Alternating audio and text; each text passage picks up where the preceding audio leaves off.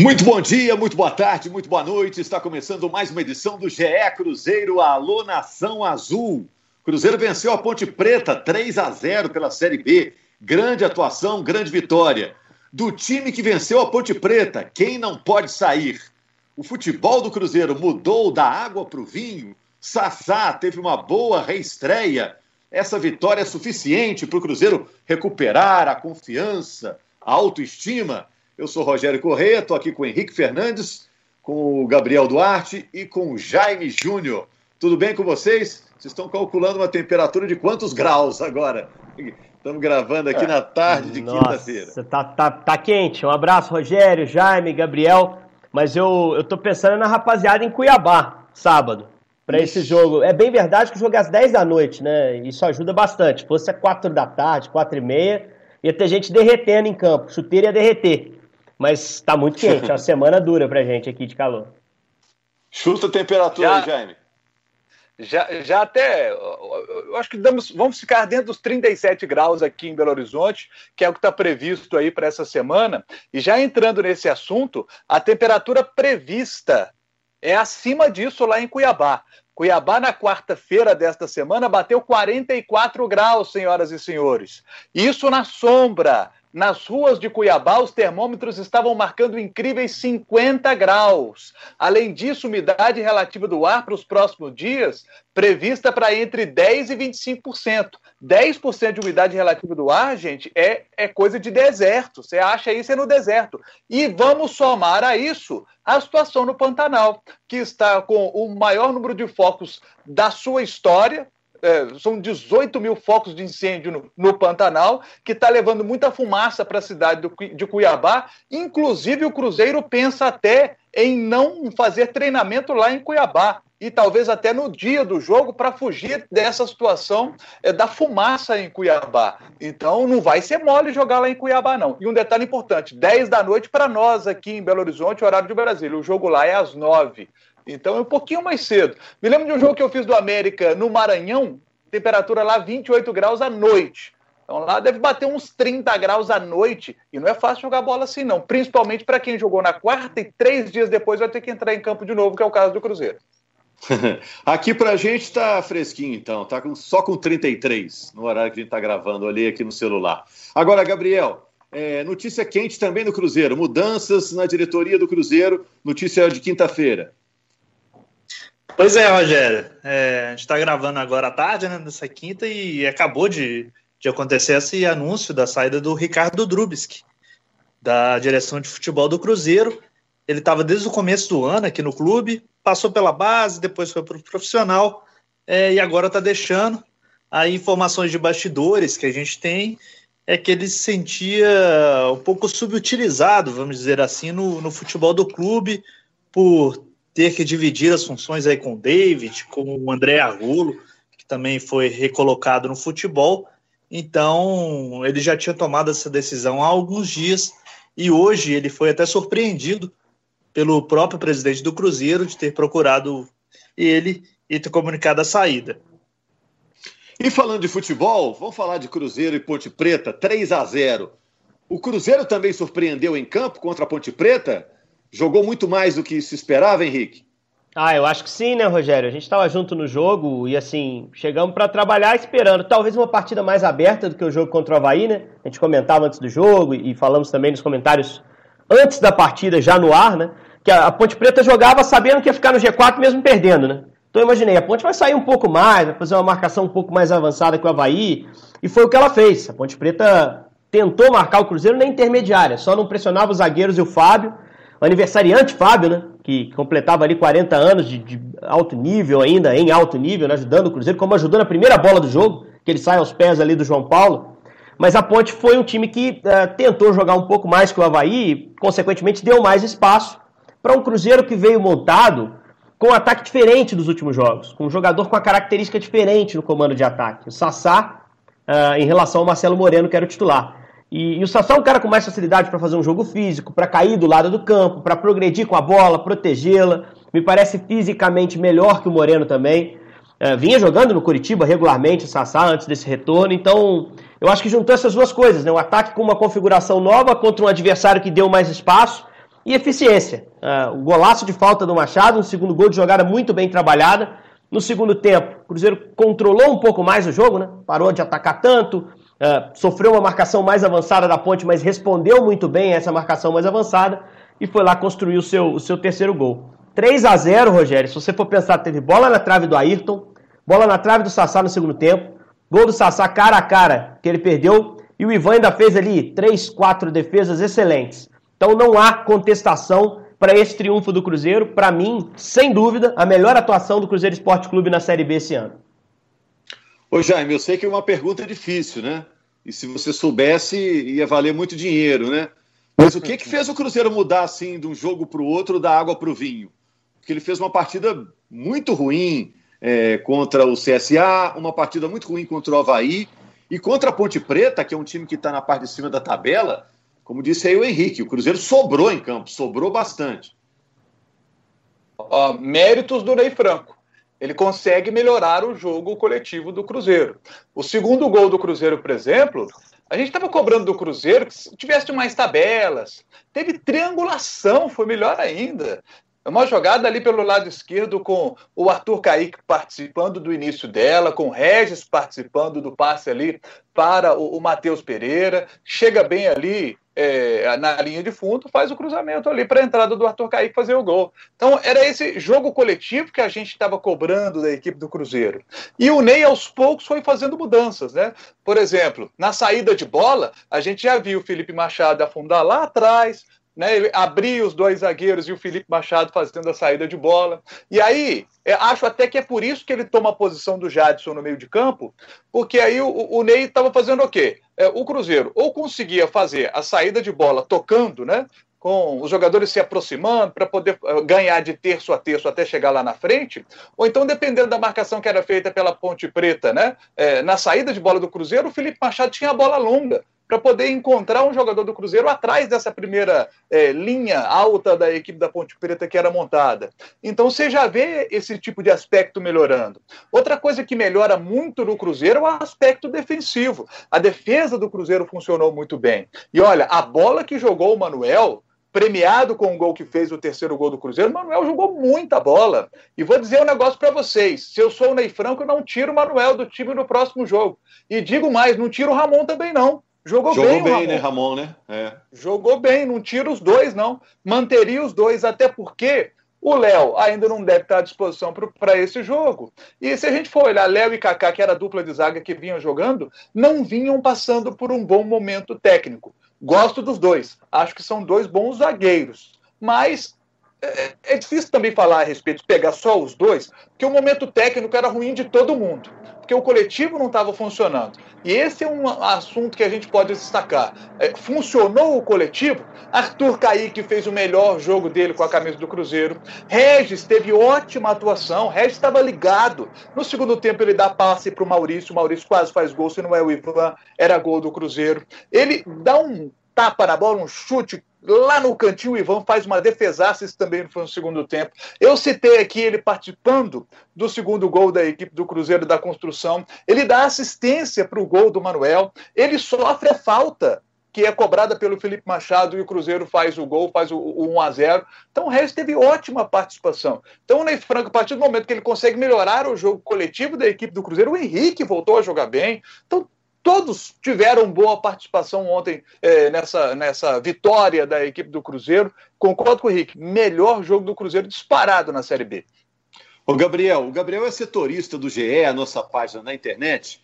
O Sassá, na última semana, deu muita notícia para você, né? Chegou o Sassá. Cruzeiro não quer o Sassá. Cruzeiro vai emprestar o Sassá. Não, Sassá vai ficar. Não, Sassá já ficou e já vai jogar. Conta um pouco dos bastidores dessa, desses dias movimentados do Sassá nesse retorno ao Cruzeiro, por favor. Foi uma grande reviravolta, né, Rogério? Você resumiu bem aí. O Sassá, quem, quem não se lembra, né, estava emprestado ao Curitiba, teve problemas extracampo lá, foi flagrado em uma aglomeração após o clássico Atlético Paranaense, entrou em litígio com o Curitiba e voltou ao Cruzeiro. Igual você disse, inicialmente o Cruzeiro não contava com ele, até o Ney Franco tinha pedido a diretoria para o Sassá ficar, mas a diretoria tinha dito que não gostaria de contar com o Sassá naquele momento. O, os representantes do Sassá disseram que até já estavam procurando situações no exterior para ele, já que ele não, não pode atuar na Série A, né? Por já ter atuado mais de sete jogos pelo Curitiba. Mas aí o Ney Franco conseguiu conversar com a diretoria é, e mostrar a eles que o Sassá poderia é, ajudar o time na Série B. E aí o Sassá treinou dois, três, três dias, já foi para o jogo e teve uma boa apresentação, né? Eu acho que deu uma mobilidade maior ao, ao ataque, ajudou até na, na recomposição da defesa.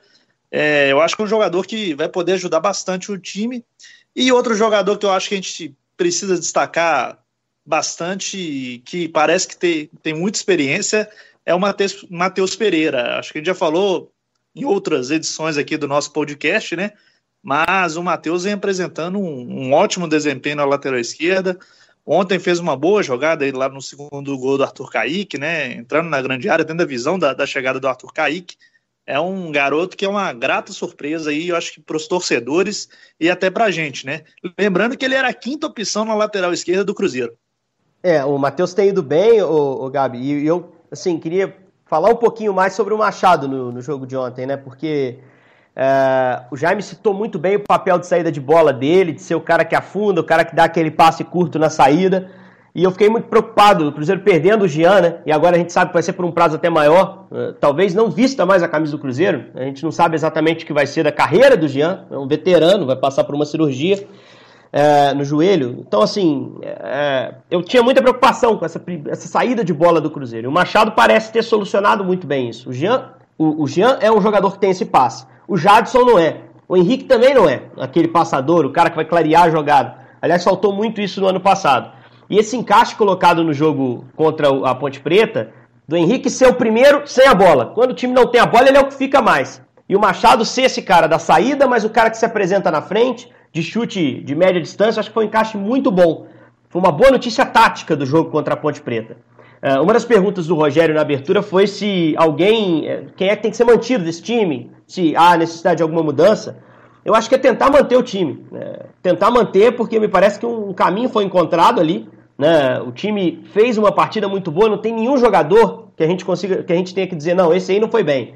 Acho que todos conseguiram uma atuação regular. E o Cruzeiro precisava disso, né? de um caminho, uma cara de time titular, um, um, 11 jogadores que entrassem com confiança para um jogo como vai ser esse jogo contra o Cuiabá. Então acho que o Machado foi uma boa solução tática, o time como um todo funcionou muito bem, o Regis, eu acho que ganha pontos na disputa com o Maurício e até o Maurício entrou bem no segundo tempo.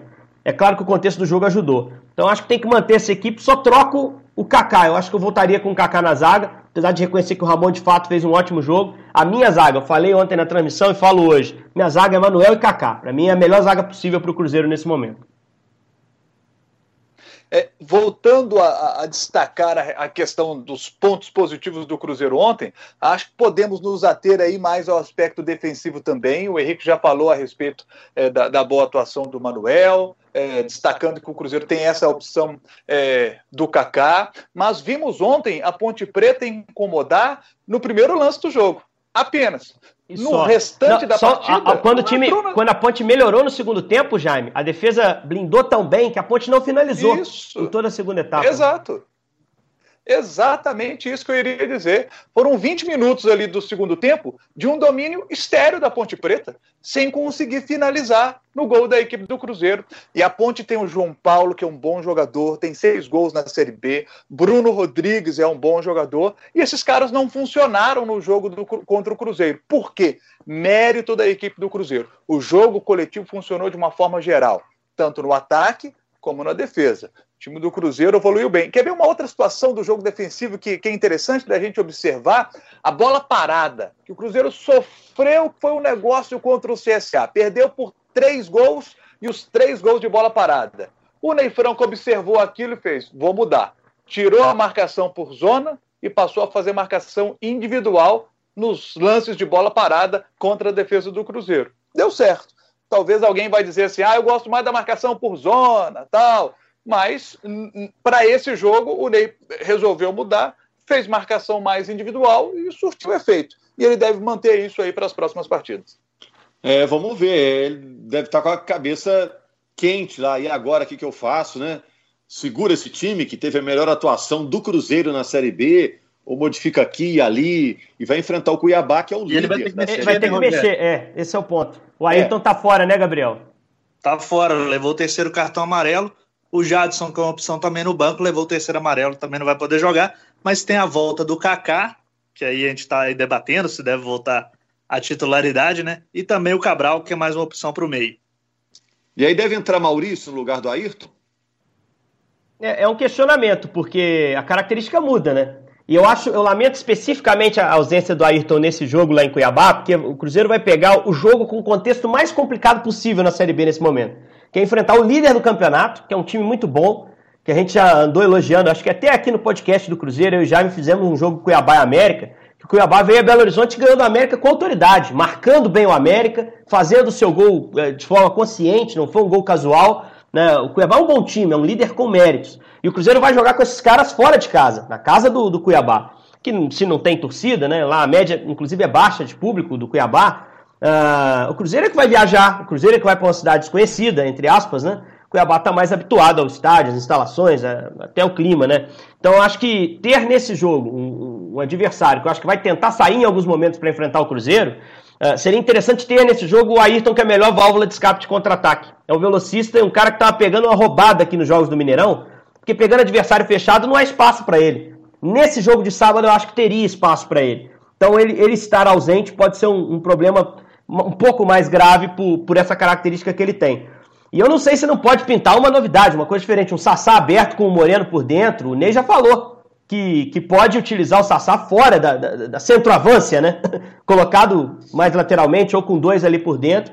Então eu não sei se está tão certa essa entrada do Maurício como reposição. Lembrando que ele ainda tem o Wellington reintegrado, de certa forma, e tem o Rafael Luiz, que também é uma opção de segunda linha, inclusive entrou nos minutos finais do jogo contra a Ponte. Então a reposição está por aí, entre esses jogadores. Eu, se tiver que apostar, eu apostaria no Rafael Luiz, mas é, cogitando essa possibilidade do Sassá e o Maurício também foi muito bem colocado aí pelo Rogério. Também lamento a ausência do Ayrton e digo mais, esse time do Cuiabá em seis jogos em casa nessa Série B, ganhou quatro, empatou dois e só tomou um gol em casa nessa Série B, que foi um gol contra a Chapecoense. É jogo dificílimo lá. A atuação muito segura do Cruzeiro, né? O Fábio podia sair do campo ontem com aquela mesma camisa e ir lá para o aniversário dele de 40 anos, porque ele praticamente não suou, né? Defendeu aquela bola no início, futebol é engraçado, né? Se entra aquela bola, hoje a gente podia estar falando de outras coisas, né? mas ele fez a boa defesa e depois o jogo foi totalmente favorável ao Cruzeiro. Pensando para frente, essa vitória, da maneira que foi, não só pelo placar, mas pela atuação, devolve completamente a confiança do Cruzeiro ou é um time que está sob observação? O que eu achei mais ah, legal. Acho, tá Pode ir, Acho que é um time que está ainda sob observação. Acho que a gente precisa, precisa. O Cruzeiro precisa de uma sequência de bons resultados e bons rendimentos em campo. Né? O torcedor estava acostumado com maus rendimentos, uma sequência de, de maus rendimentos na Série B e resultados ruins, né? que deixaram o time na briga contra o rebaixamento. Mas ontem eu acho que a atuação e o resultado foram deram um ânimo ao torcedor cruzeirense, sem dúvida. O time teve outra cara, um outro tipo de, de, de postura em campo e diante de um adversário que vem muito bem na Série B. Não foi um adversário que está lá brigando contra ele é, nas últimas colocações. É um adversário que está lá em cima, brigando pelas foi primeiras posições. Foi semifinalista do Paulista, né? É, bem lembrado, Rogério. Então, assim, eu acho que todo o contexto ajuda o Cruzeirense a ter um ânimo agora e tem, igual o Henrique e o Jaime aí frisaram, tem um adversário dificílimo agora, um adversário muito bem organizado em campo, inclusive. É, eu acho que se conseguir um bom resultado lá, traz um ânimo ainda maior para o torcedor do Cruzeiro. Aquela vitória contra o Vitória da Bahia, lá na estreia do Ney, é, ela foi muito importante, porque era estreia, era aquela expectativa de virada e, e, se esperava ali uma virada efetivamente. O time fez um jogo muito ruim na sequência em Maceió, mas eu acho que tem mais coisa positiva para tirar desse jogo contra a Ponte Preta do que daquele. Porque, pelo que o Gabriel citou, ah, o resultado foi ótimo. O Cruzeiro está no momento do campeonato, gente, quer ganhar de 1x0, 2x1, 3x2, 4x3, que seja, cara. Ele precisa de ponta, ele precisa aproximar a turma da frente. Mas ele ofereceu mais do que isso no Mineirão contra a Ponte. Ele ofereceu performance, desempenho, pegou um time bom que não jogou nada, porque o Cruzeiro não deixou. Porque o Cruzeiro não deu a menor chance à Ponte Preta. Deu uma chance ali logo aos três minutos, né? Que o Fábio conseguiu neutralizar e depois só o Cruzeiro jogou. Então eu acho que isso é que pesa muito pro atleta, pro jogador do Cruzeiro. Ele se sente confiante. Se a gente fez o jogo que a gente fez contra a Ponte Preta na quarta, a gente é capaz de ganhar dos adversários nessa Série B. A gente pode repetir o desempenho contra o Cuiabá. E se jogar daquele jeito que jogou na quarta, minha gente, uh, o Cruzeiro briga pelo acesso, porque ainda dá tempo de buscar arrancada no campeonato. Seria surpreendente o Cruzeiro subir nessa temporada, mas dá tempo e o time deu sinais nesse último jogo que, que animam a todos que, que analisam o futebol do Cruzeiro. Mas surpreendente por quê, Henrique? O Cruzeiro é porque já é uma questão de arrancada, né, Rogério? Afinal de contas, né? O Cruzeiro ainda está muito distante tá da mais, frente. Tá, tá mais para não subir do que tá para subir? Tá mais para não subir. Acha? Tá mais para não subir. assim você já crava isso? Bom, a gente tem que se pegar a estatística nesse momento, né? Quantas vezes um time conseguiu uma arrancada como a que o Cruzeiro precisa e subiu? Quando o Ney Franco estreou, a gente lembrou qual foi a única vez que houve uma arrancada do tipo. Aquele time do Goiás do Ney de 2018. Então, a gente está tendo esse campeonato com esse formato desde 2006, né? Uh, quando se tem um caso apenas, entre todas as equipes que disputaram, é porque é algo raríssimo de se obter. Agora, o Cruzeiro tem o melhor elenco do campeonato. O melhor elenco que foi Mais encorpado caro. é, e que começa a dar sinais que pode jogar melhor. Então passa a ser possível esse grande feito. Mas eu acho que já seria algo surpreendente o Cruzeiro subir sim. Não considero o Cruzeiro hoje um dos candidatos mais claros ao acesso, embora ainda seja candidato, por uma questão de camisa, questão de bom elenco e até pela questão da atuação contra a Ponte, que a gente espera que o time consiga sustentar daqui para frente. Ó, faltam 26 rodadas para a Série B terminar. Se o Cruzeiro conquistar 17 vitórias e dois empates, o Cruzeiro bate 64 pontos, que deve ser o, o, o, número que deve garantir um time na Série A do ano que vem. Embora neste momento o percentual mais baixo dos times que estão entre os quatro primeiros seja da Ponte, com 58,3% de aproveitamento, que indicaria nesse momento 66 pontos ao final do campeonato. Acho que está alto esse índice, ele deve dar uma quedinha e bater nesse 64. O Goiás, que o Henrique citou, quando subiu em 2018, de fato teve uma grande arrancada, mas subiu com 60 pontos a linha de corte estava mais baixa naquele ano de 2018. Este ano se apresenta com uma linha de corte mais alta, para 64, 65 pontos para subir. Então, de fato, será bem mais difícil para a equipe do Cruzeiro se a, se a turma lá da frente continuar pontuando como está. Ô, Gabriel, e só para a gente fechar aqui, você que é o homem da informação, é, o Cruzeiro está esperando para inscrever Angulo, é, Matheus Índio para jogar, Giovani, que vem do Curitiba. E o Ney Franco falou ontem na coletiva de um, de um, um, um novo, um novo cara, um reforço que ninguém tinha falado. Tem alguma pista para qual posição? Nome idade? É, número da chuteira? Rogério, o que a gente sabe é que é pro ataque. A gente sabe que o Cruzeiro está em busca de mais um atacante mesmo ele ainda tendo o Angula, um Angula aí como, como opção né, para registrar. E também tem outro, outra posição que o Cruzeiro vai buscar, que é esse substituto do Jean.